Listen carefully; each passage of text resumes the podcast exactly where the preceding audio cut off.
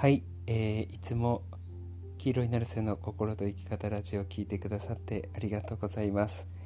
えっと、109回目のお話をさせていただきます。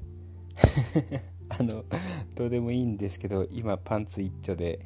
あの、話してます 上はすっぽんぽんで、下はパンツだけで、パンツと、えースリッパだけで話してます。あのお風呂に入ろうとしたらこうあ話すことをポンって思いついてあこれ話したいって思ってそのまま着替えてるその脱いでる最中にあのパパパパパって部屋まで戻ってきて 今あのパンツ一丁で話してます。よろしくお願いします。でであのいやつつでも大大した大した話でもないんですけれどもあのまあ前に、えっと、その心の心の整え方どうしているっていうポッドキャストを話したと思うんですよね。で、えっとまあ、僕も、えっと、話してるどういうふうに心を整えたらいいのかっていうことを話してるし、えっとまあ、それを実践してくれたりだったりとか自分なりの、ね、心の整え方を持ってたりとか、えー、してる人っていると思うんですよね。であのこの動画にもあ動画じゃないや、えっと、ポッドキャストでもちょいちょい話しているえー、人の中でうわこの過ごし方うまいなっていうふうに思うのをちょっと話そうかなって、えー、思います。であのー、まあねあの人それぞれね自分に合ったその心の整え方とか、えー、過ごし方をして、え心を整えてると思うんですよ。で、あの、極力まあ自分に合ったやつというか、続けられそうなやつだったりとか、気持ちよくできそうなやつを選んだ方がいいと思うんですけど、だから人それぞれちょっと違うとは思うんですよね。そう。で、あのー、その中で、うわ、うまいなって思ってたのが、まず、あの、前にもこの話はしたんですけど、えっと、愛ちゃんの話で、その愛ちゃんが、その心の整え方として、あの、朝出かける前に、えー、掃除をしてから行くと調子がいい。で逆にその調子あの朝の掃除をサボっちゃった時に関してはちょっと掃除があ調子がこうなんつうの崩れるっていう話をしてたと思うんですよ。でポッドキャストでそれ愛ちゃんのポッドキャストでそれを話してて僕がそれをえー、自分のポッドキャストで あの、なんか話してたと思うんですよね。で、わ、それ、その過ごし方やっぱいいなっていうことをすごい思って、そう、っていうのが僕も、あのやっぱあた、ま、これも前から言ってるんですけどやっぱ掃除してると気分がすっきりするというかやっぱあのいい調子になるんですよね。整うんですよ。でもともとその例えばトイレ掃除とかで言うとトイレ掃除をやってるとうつが治るとかっていう風に言われてるぐらいなんですよね。そう。だからあのまあ意欲をそのいつも言ってるみたいに、えっと、新しい脳の活性化をすると整ってくるんですけれどもその新しいのっていうのは意欲とそもそもあの関わってるので IQ を上げるっていう方法でもいいんですけどある種意欲的にこうや活動してってるっていうのが、あのそそもそも心の整え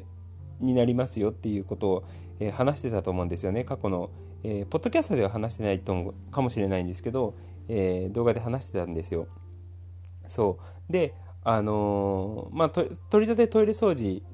をするとうつが治るっていうことが世の中でバンバン言われててで確かにトイレ掃除とか水回りの掃除やってると元気になるなっていうのは自分でも思うんですよね。そう。でそうやっぱ掃除やった日とかこう掃除をしっかりやったあの時ってやっぱ自分の調子っていうのが調子いいしそう。で水回りもやるとさらに調子いいみたいな。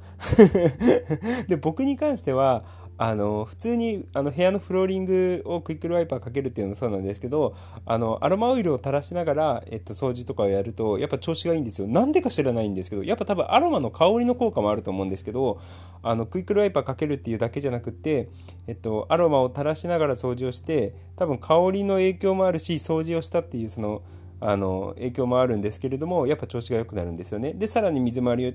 あの掃除すると調子良くなるみたいなのがあるんですよ。で愛ちゃんに関してはそれをやっぱ朝あの一日の始まりにそれをやるっていうのでその調子を整えるっていうのをやってたんですよね。そう。でそのあの一日の始まりに掃除を持ってくるっていうのはやっぱうまいなっていうのを思いました。あの僕が前にあの YouTube の動画で朝晩の過ごし方を整えると、えっと、いいですよっていう話をしたと思うんですよね。で、僕らってリラックスしている時、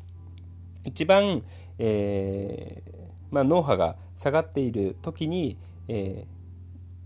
過ごしている過ごし方だから寝る前と寝起きの過ごし方によって結構一日の調子だったりとか翌日の調子っていうのが決まってきたりとかするんですよね。そう、だから寝る前を寝る前の過ごし方を整えたりとか、あの、朝の過ごし方を整えたりとかするといいですよっていう話をしてると思うんですよ。で、あの、結構朝とかに関しても、あの、朝ギリギリに起きて、ドタバタしながら、なんか出かけるっていうのをやるより、かなりゆっくり時間を持って、えっと、起きた方がやっぱ調子がいいんですよね。これは僕もそのなんか YouTube でも話してるしあの実際に僕の場合は、えっと、朝ちょっと早く起きてえっと、瞑想とコーヒータイタイムとかっていうのをよくやってたんですよ。で、朝からシャワーゆっくり浴びるみたいなをやってたんですよね。で、それをやるとやっぱ調子が整うんですけど、逆に、あの、やばい遅刻するみたいな感じで、ダタバタ、ドタバタ慌ただしく、あの、出かけるとやっぱ調子が悪いんですよね。そう。あ、あと、出かける前に部屋の片付けとかすると調子が良くなるなっていうのはね、あの、いつも思ってました。で、それを愛ちゃんは、その朝方、えー、出かける前に掃除をするっていうことで整えてるっていうことを言って、うわ、それはうまいなっていうことをね、すごい思いました。朝に持ってきてるっていうのは結構ミソだなっていうのを思いました。そう。で、まあ、そのとの整え方もうまいなって思ったし、あと、あの前に、あの、さやぽんの話をちょっと出したと思うんですよね、ポッドキャストで。で、さやぽんからは、あの、ちょいちょい、なんかね、ここの山行ってきたって言って、あの、山の写真とかを送ってくれるんですよ。で、あのー、めっちゃ絶景、めっちゃ絶景なんですよね。で、おーってテンションが自分で上がって、あの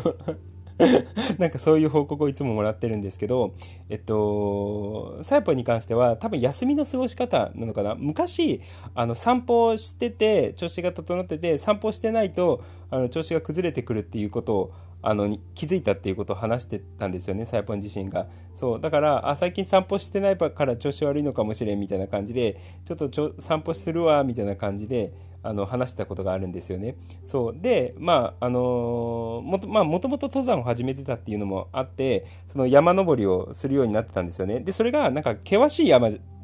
とかも登ってるのかもしれないんですけどあの別にそんな険しい山は登る必要とかはなくってそうであのなんか近くの家の近くのあの裏山みたいなところであの散歩してきたっていうことを、えー、写真を送ってくれたりとか動画を送ってくれたりとかしてたんですよね。そうであその過ごし方うまいなっていうことを思ったのがそのその自然の中歩くっていうことはもちろんあの僕も話してるし実際にやってもらうとととの心が整いやすかったりとかするんですけどあの結構あ毎回サイポンから連絡が来る時にあのその動画だったりとか写真とかを見せてもらって思うのがあの一人で結構その山の中バーって 入っていくみたいなんですよ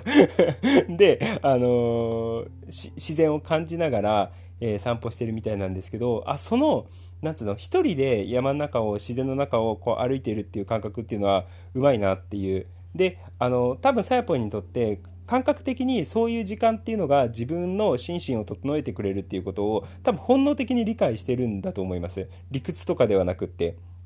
そう、だから感覚的に理解してるから、なんか気持ちよい山の中を一人で歩いて自然を感じてっていうのをやってるんだと思うんですよね。で、僕がその中で、あの、まあ、山、山とか自然の中を散歩するっていうのも、すごい、あ、うまいなって思ったんですけれども、結構一人っていうのは意外にミソなんですよね。重要なんですよ。重要というか、あの、例えば人がやっぱたくさんいると雑念って生まれやすくなっちゃうんですよね。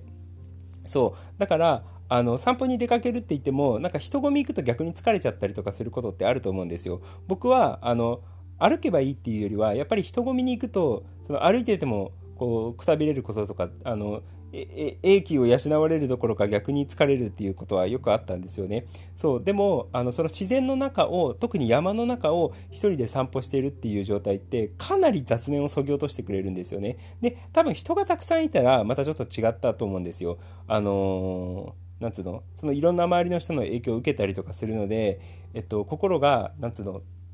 完全に整うわけではないとは思うんですよね。そうただ一人でその山の中を自然散策しながらそのもう山の空気を感じながら歩いているって明らかに自然を味わいながら歩いてるのが分かるのでそのサヤポンの雰囲気とかを聞くとそうだからあそれはすごいいいなっていうことを思ったんですよ。で、めっちゃ整うだろうなって思ったんですよね。そう。で、まあ、その山の中をしの自然をこう、一人で歩きながら、なんつうの、いろんなことをゆったりと考えられる時間にもなるだろうし、で、心も、なんつうの、あの、自然に戻るというか、えー、無垢な状態に戻っていくんだろうなって思ってあそういう整え方を持ってるのはすごいうまいなっていうのをね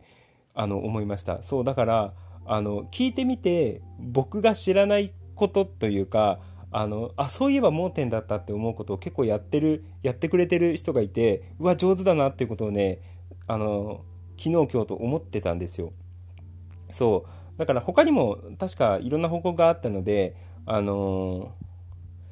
上手だったのはこうあるんですけど取り立てこの2人の過ごし方っていうのはうわうまいなっていうことをね思ってました。もちろんなんかねその時の状態によってそういう過ごし方ができたりとかできなかったりとかすることはあったりとかするのかもしれないんですけどそのととあの何過ごし方っていうのはいいなって思いました。内観をもちろんね内観をやりながら整えてる人もいるだろうし僕なんかだとその内観やってあのー、家で片付けしてコーヒー飲んで本読んでみたいな整え方